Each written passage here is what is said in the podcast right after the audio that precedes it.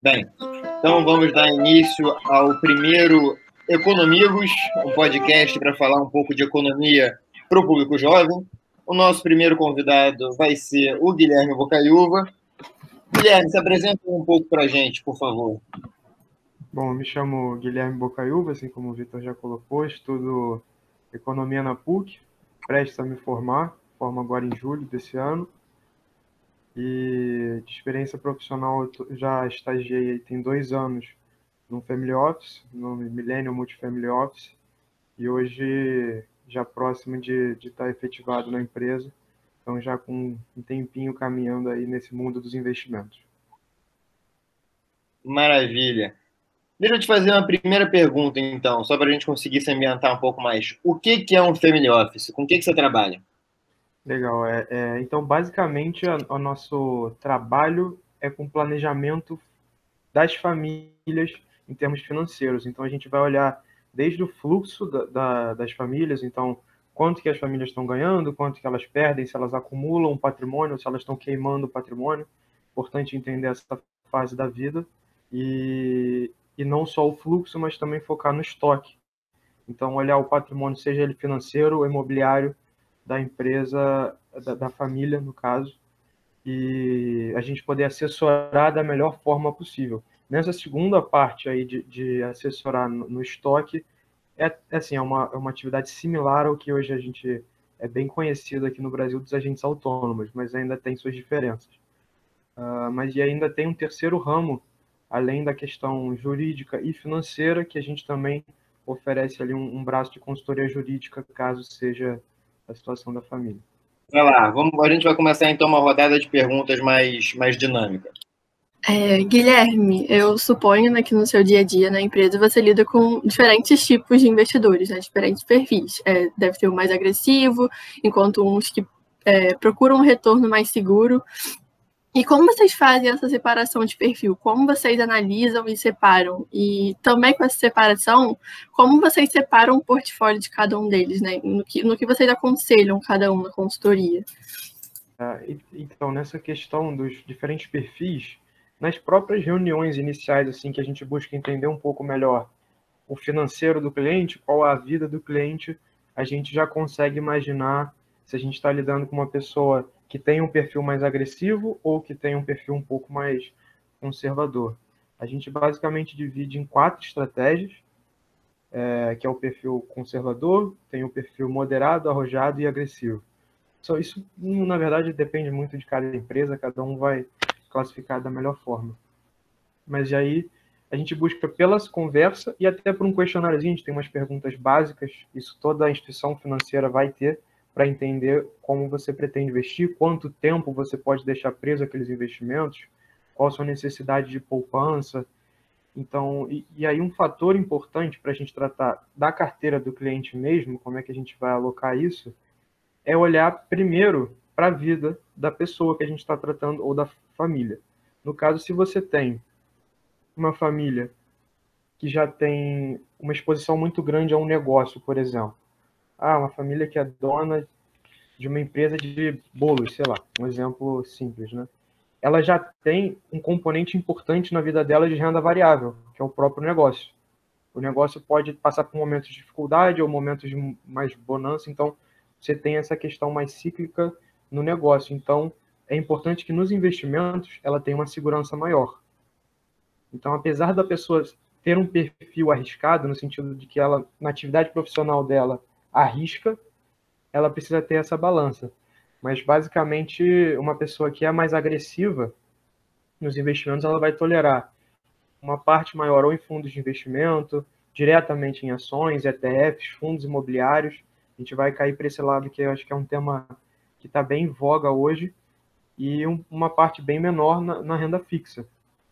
E, por outro lado, um cliente aí que tenha um perfil conservador, um perfil moderado, vai ter uma alocação maior ali em torno de 70, 80, 90%, buscando debêntures, papéis ali dentro do FGC, que é o Fundo Garantidor de Crédito, ativos nessa linha que sejam mais, ou também pode ir para fundos, né? fundos de renda fixa, fundos de crédito privado, títulos do Tesouro, nesse caso cabe mais. Ah, perfeito. E como costuma ser o retorno de cada um deles? É, por exemplo, o agressivo tende a ter um retorno financeiro maior ou necessariamente é uma regra? O retorno costuma demorar mais para algum do que para outro? Tem alguma coisa nesse sentido? É, tratando de investimentos, é sempre de se esperar que quanto maior risco você está correndo, maior retorno você vai ter. Eu acho que essa é uma premissa básica de qualquer investimento. Né? Então, isso às vezes foge da regra, mas na, na média é isso. Então, o perfil mais agressivo é de se esperar um retorno maior. É, e aí depende muito né, da, da situação, do ano, do momento, com o retorno que você vai ver. Mas eu acho que dá para a gente falar um perfil agressivo rodando em torno de 30% no ano enquanto um conservador fica em torno de uns 7, 6, 8% no ano. Mas se você acontece, por exemplo, em 2019, é um bom exemplo, você teve um fechamento de, de, da curva de juros muito grande, e aí clientes que estavam alocados previamente em títulos do Tesouro viram uma valorização bem expressiva desses títulos. Então, foge um pouco da rentabilidade padrão, um exemplo.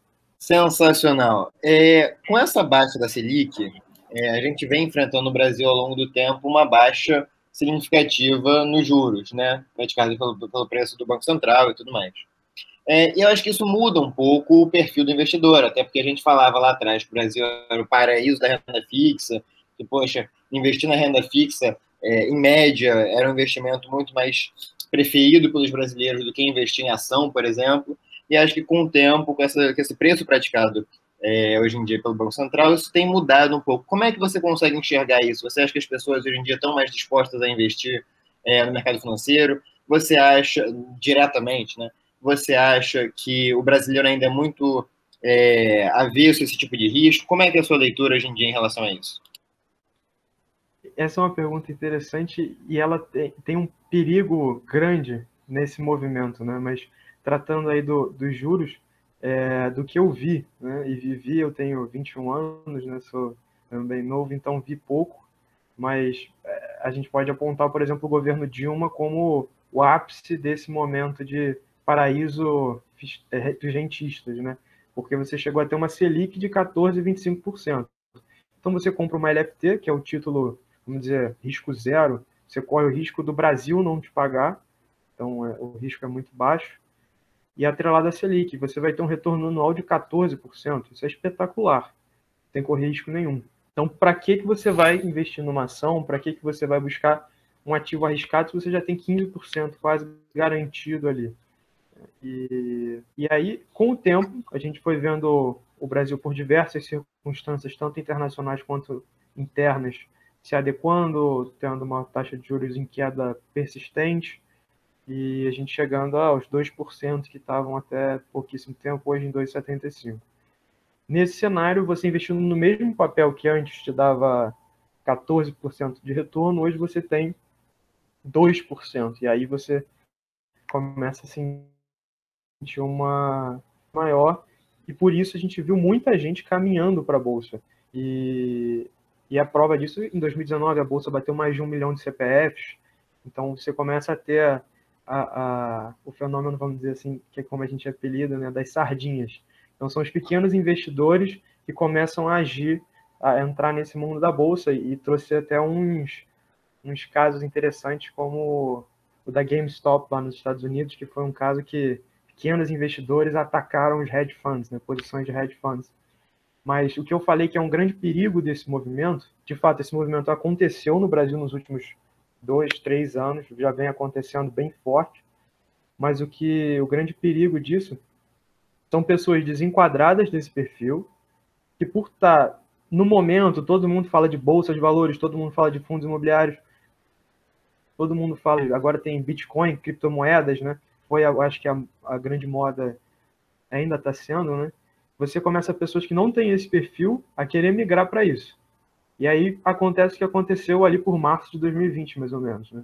Você tem, durante o ano de 2019, um monte de gente que poderia ser considerado conservador, moderado, indo para a Bolsa, pesando na Bolsa, entrando pesado. E aí, em março, com a, a pandemia chegando ao Brasil, a Bolsa teve uma queda, saiu de. estava próximo a 120 mil pontos, foi para 60 mil pontos. E aí o movimento natural que essa pessoa faça é de venda. E aí ela teve uma perda absurda, porque ela ficou assustada, não era o perfil dela. Então, esse é o perigo desse movimento. Me explica uma coisa, pra gente aqui que é mais leigo no assunto. Quando a gente está falando desse perfil mais conservador, você falou da renda fixa, você falou, poxa, o cara está basicamente fazendo sem risco nenhum. É, ele, ele corre o risco do, do, do governo, do, do, do, país não pagar ele. Como é que funciona esse tipo de investimento em renda fixa? Como é que é o tipo de pagamento? A gente está falando de um regime de juros simples, juros compostos, é variável, é em cima da CDI, é em cima. Me, me explica um pouco como é que isso funciona. Pessoal, deixa eu só pedir, depois vocês cortam aqui.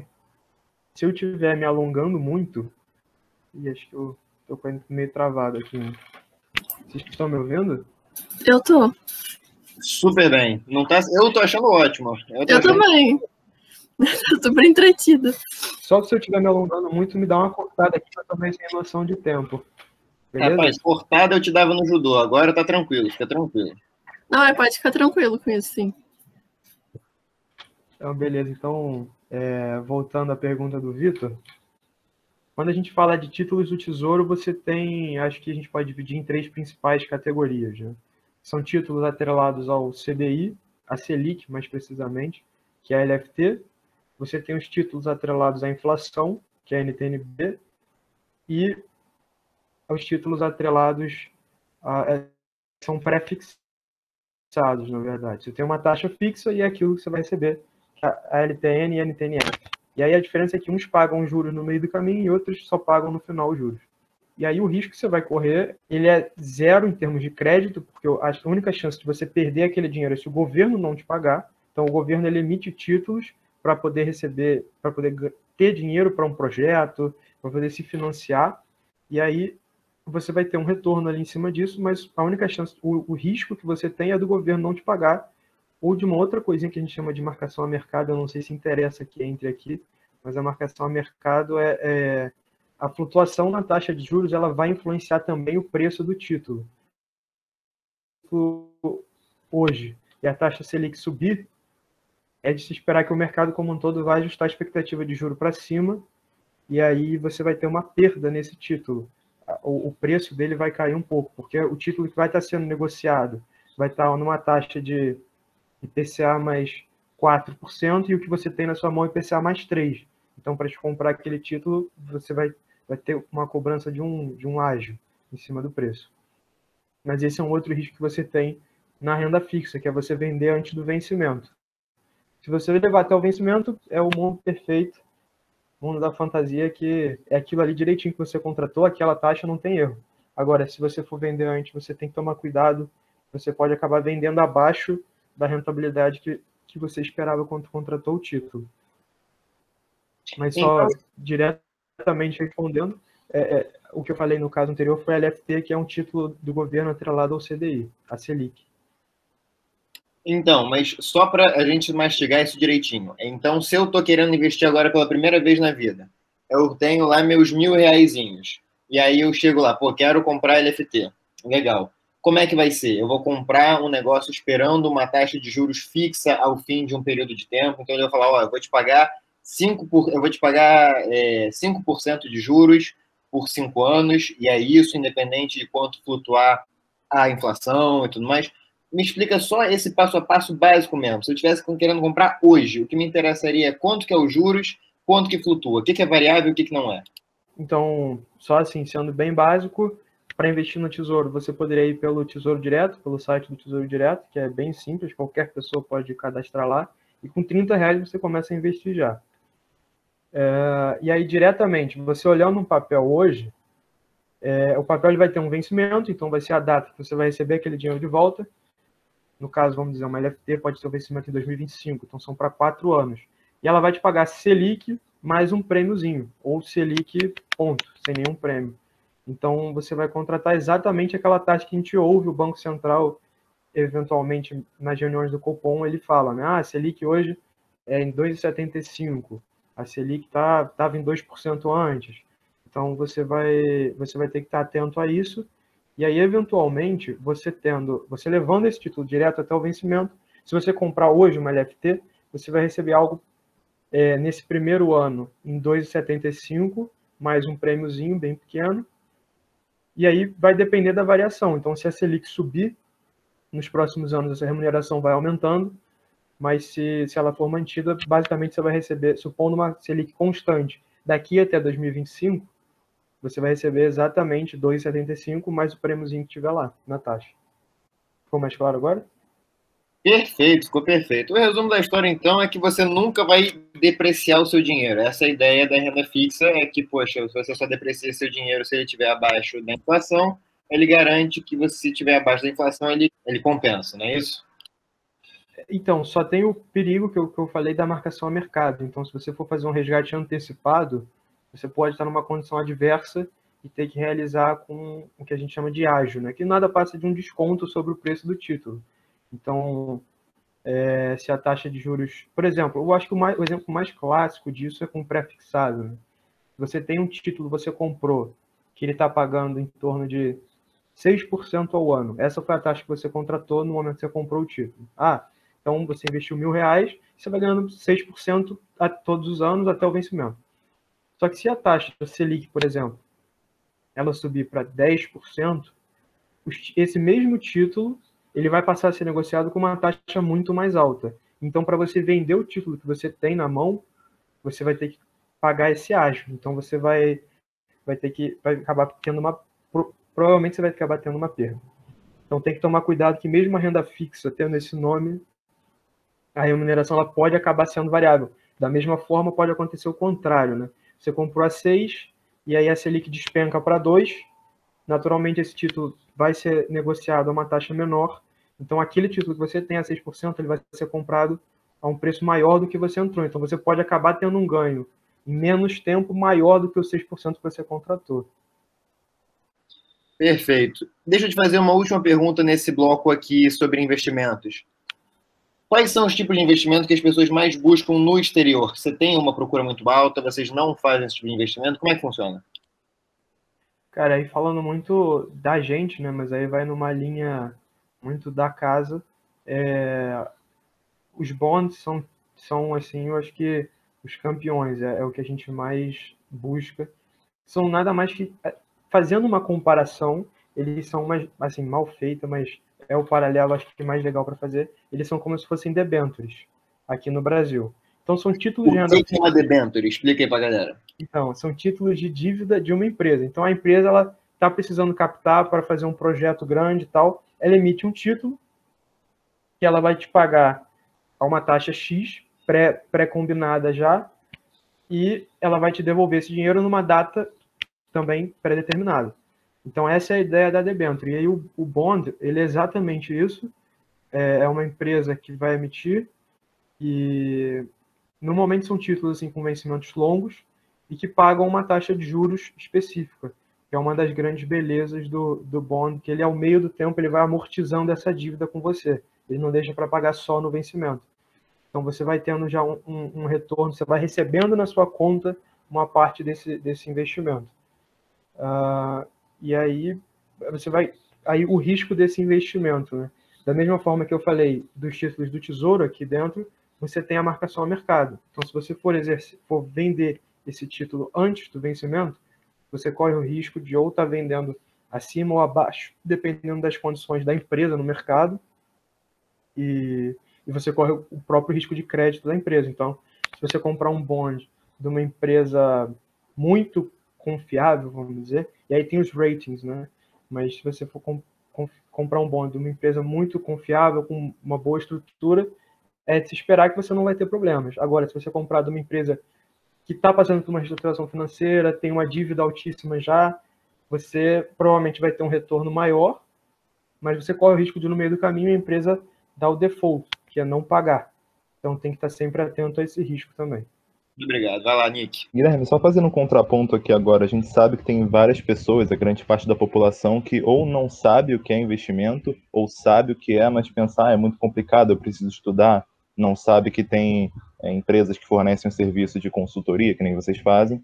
E quais são os maiores erros dessas pessoas, de tanto do pessoal que não sabe o que é os investimentos, quanto não procura, não, não procura entender mais para investir sozinho ou com auxílio? Essa pergunta eu acho bem, bem legal e eu estava antes assim o Vitor me mandou alguns pontos assim que a gente poderia conversar e eu falando com ele me veio isso à cabeça né? que uma das coisas que as pessoas mais vêm ávidas quando ela ah investimento qual o meu retorno disso? Quanto eu vou ganhar? É, a pessoa vai logo direto com o olho tá bom tá bom você está lá falando do investimento e tal tá bom tá bom deixa isso para lá agora quanto eu vou ganhar com isso? A pessoa quer direto saber da taxa né a taxa de retorno, a taxa de investimento. E primeiro de tudo, que para renda variável isso não funciona assim, né? Inclusive, a gente escuta muita, muita história sobre isso, né? Do cliente que chega. Na verdade, isso acontece mais até em família, né? Chega, ah, você que trabalha com investimento, né? Trabalho. Ah, então fala aí desse negócio de bolsa, como é que é? Aí você dá uma explicada. Ah, mas quanto se eu botar 100 reais, quanto que eu vou ganhar no final do ano? E é óbvio que a resposta você não sabe dizer, que eu não tenho bola de cristal. Então, não tem como dizer. E aí isso é um erro muito comum das pessoas esperarem um retorno fi fixo de uma renda variável. Isso é um exemplo.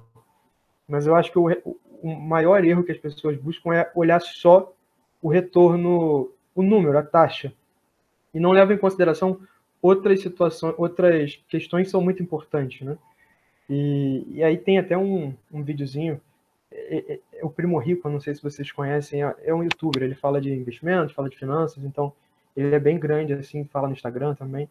E ele tem um videozinho que é muito famoso, que ele faz uma comparação entre a vida de um estagiário e de um gerente. O estagiário ele começa investindo aos 22 anos, vai até aos 30, investindo 2 mil reais por ano, e a partir dos 30 ele começa a gastar tudo que ele ganha. Então, ele mantém aquele mesmo, aquele mesmo investimento que ele tinha feito até os 30 anos, não faz mais nenhum aporte, deixa aquilo rendendo até os 65 anos. Da mesma forma, o gerente, já de uma forma diferente no caso, ele não faz nenhum aporte dos 22 aos 30, então ele fica zerado de poupança, tudo que ele ganha ele gasta. E a partir dos 30 até os 65 anos, ele vai fazendo aporte de 2 mil mensais também. E aí, supondo que os dois levem esse, esse portfólio deles a uma taxa de 10% ao ano, o estagiário ele vai ter juntado mais dinheiro do que o gerente mesmo ele tendo ele tendo investido por muito menos tempo, né? Ele investiu dos 22 aos 30 e não investiu mais nada de 30 até 65. E o outro investiu dos 30 anos até os 65, então 36 anos investindo e teve um retorno, no final das contas, um retorno, acumulou um patrimônio menor do que o outro. Então, é importante, além de você olhar só para a taxa, você buscar também o tempo que você vai estar investindo, qual o prazo de vencimento daquilo e a disciplina. Querendo ou não, nos investimentos, a disciplina é um tema muito importante. Então, que você tenha a disciplina de aportando aí no período que você for melhor, mas que você não deixe disso, porque os aportes, eles são muito importantes. E aí entra até num dos tópicos que são os juros compostos. Isso acontece exatamente porque, com o tempo, os juros compostos tendem a abrir uma, uma diferença muito grande em relação aos juros simples. Perfeito. E aproveitando esse assunto também dos juros, é, dos juros compostos, como eles crescem de maneira exponencial, as pessoas às vezes não percebem que, por exemplo, um, uma dívida que você tem a 6% ao mês, em um ano você consegue dobrar, porque em 12 meses você acumulando 6% no, no, no modelo exponencial, você consegue dobrar a sua dívida, ou seja, não é pouca coisa, mesmo com uma porcentagem pequena, você consegue crescer rápido, tanto para a dívida quanto para o investimento. E aqui, aproveitando também para fazer pergunta, se vocês passam pela situação de, por exemplo, é a pessoa que faz o um empréstimo para pagar uma dívida, às vezes falando, falando com uma pessoa mais leiga, pode até parecer bobagem, pegar um empréstimo para você pagar outra dívida, mas sendo que vale a pena se a outra taxa, a taxa do empréstimo, for menor do que a taxa da sua dívida que você precisa pagar. Se vocês é, passam por isso tanto no na questão de dívida quanto de investimento também. É, até, até só para completar a questão dos juros compostos, é legal assim, se você pensar numa fórmula geral de juros compostos, né? Você vai ter que o seu montante inicial vezes 1 mais a taxa de juros elevado ao tempo.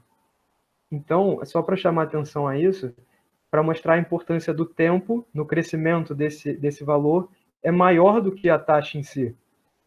Então, só para mostrar que esse erro de você olhar único exclusivamente para a taxa de retorno pode ser às vezes perigoso. É... Mas aí entrando na tua resposta, isso aí entra num conceito bem legal que a gente tem é, na economia, que é a arbitragem. que é exatamente você, sem um custo, você conseguir aproveitar e ter um retorno. Então, esse, que, esse caso que você falou, Nicolas, de, de uma pessoa que tem uma dívida e ela contraiu um empréstimo para quitar essa dívida, se ela tiver contraindo, como você disse também, um empréstimo a uma taxa menor, pode ser sim um, uma questão interessante, porque ela vai reduzir o custo desse passivo que ela tenha. Então, supondo uma pessoa que já tem uma vida financeira meio apertada, o orçamento dela é apertado, então, para ela, reduzir esse custo é importante. Ela está pagando uma taxa, sei lá, 10% ao ano nessa dívida.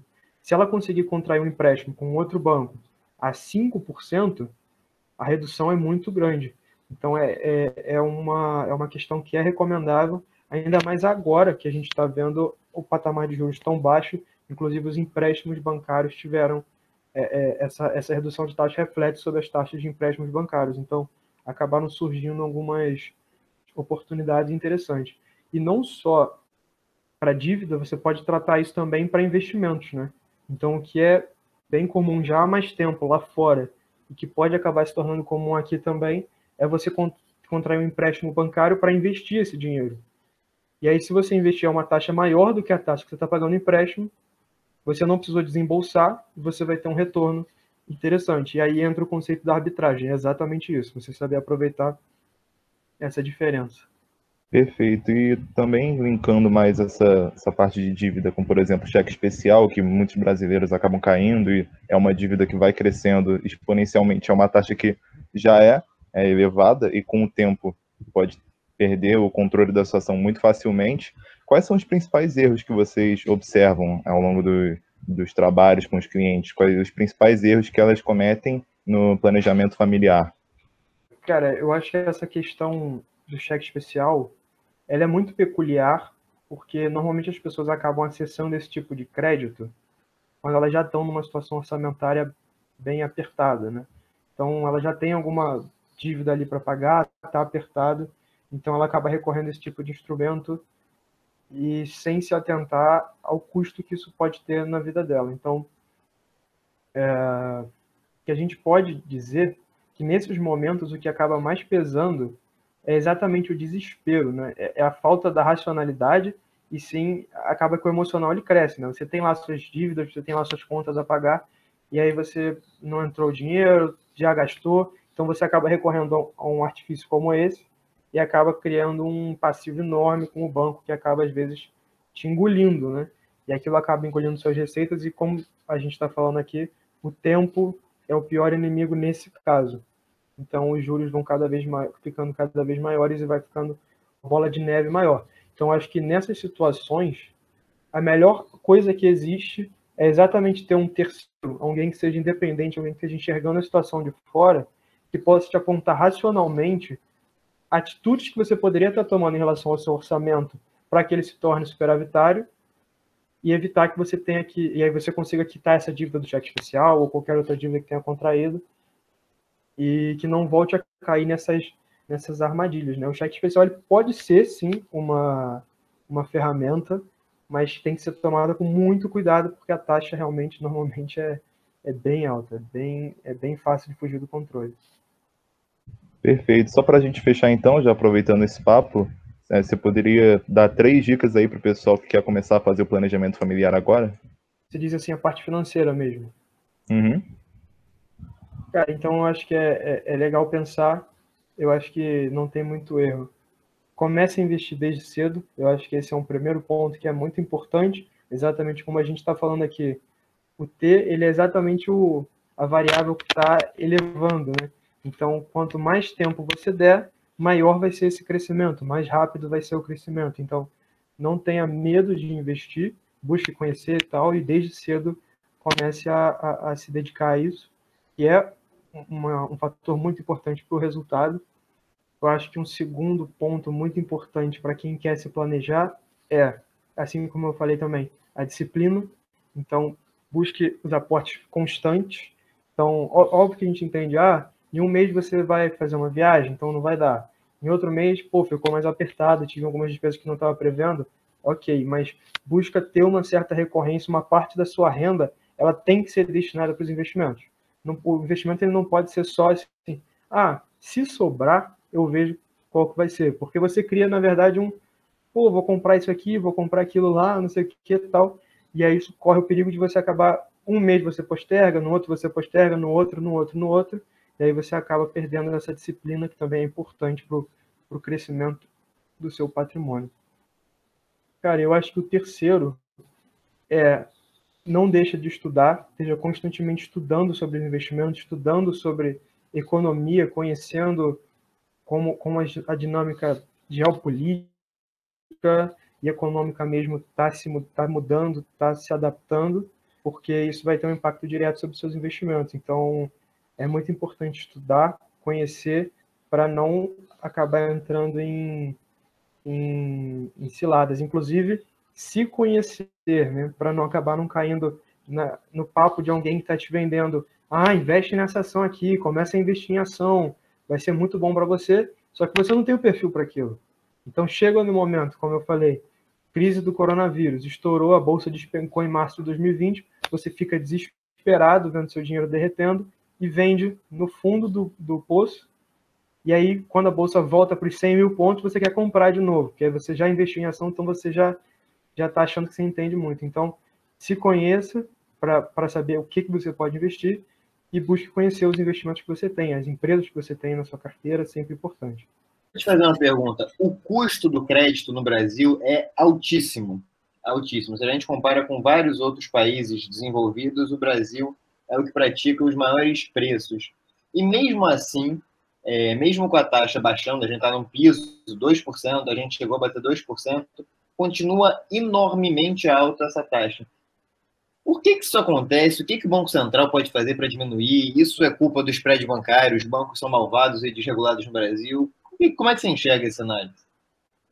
Cara, eu acho que tem, tem dois componentes principais, assim, aí já tratando da minha opinião.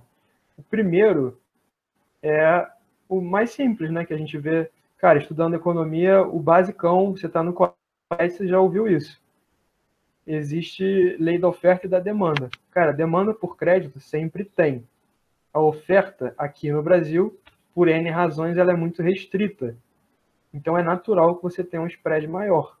Se você tivesse uma, uma quantidade de bancos muito grande, é, é, fica bem mais complicado você cobrar um spread tão alto. Isso é muito refletido, por exemplo, nos Estados Unidos, que você nunca teve uma concentração bancária muito alta. Você tem é, é, os bancos mais espalhados, são mais locais, mais estaduais, mais regionais.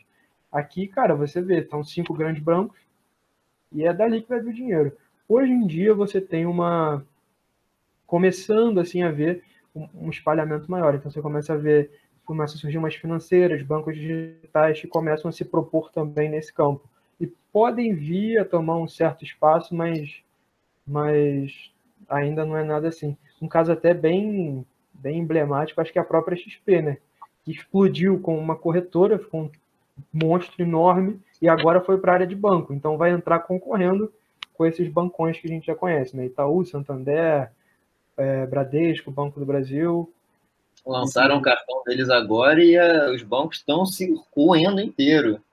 Cara, a XP ela fez uma estratégia muito interessante, né? Que ela cresceu fora desse ramo e depois ela entrou. Então ela entrou chutando a porta, ninguém vai vai entrar. O Itaú até comprou a XP, né? Se antecipou a isso, mas não teve o. não comprou no sentido de comprar o controle da XP. Então, então acabou que, que não teve esse efeito. Porque a gente vê muito acontecendo é começa a surgir, começa a crescer uma empresa, um banquinho e tal, vai um desses bancões e engole, bum, e traz para dentro para acabar com a concorrência. E cara, só entrando no segundo tópico, é, como eu falei, a taxa de retorno de investimento ela também é atrelada ao risco. Então, quanto maior o risco, maior o retorno. Aqui no Brasil, você tem, pela parte do governo, o imposto altíssimo, infraestrutura muito ruim, uma série de burocracias que atrapalham na hora da empresa, do cara empreender. Então, é, o que, que você vai esperar disso? A empresa tem a atividade dela, mas você vai dar o crédito para ela, você tem que considerar todas essas questões do governo interferindo, essas dificuldades, na hora de você ver se aquilo vai ser uma empresa de sucesso ou não. Então, naturalmente, isso também entra na conta e aumenta o spread. Então, não dá para você comparar um, um, Brasil com um país europeu, um Brasil com os Estados Unidos, que tem uma carga tributária empresarial muito menor, uma burocracia muito menor. Eu não sei de cabeça, né, mas se eu vou pegar o, o ranking de liberdade financeira e de facilidade para empreender, o Brasil está no chão.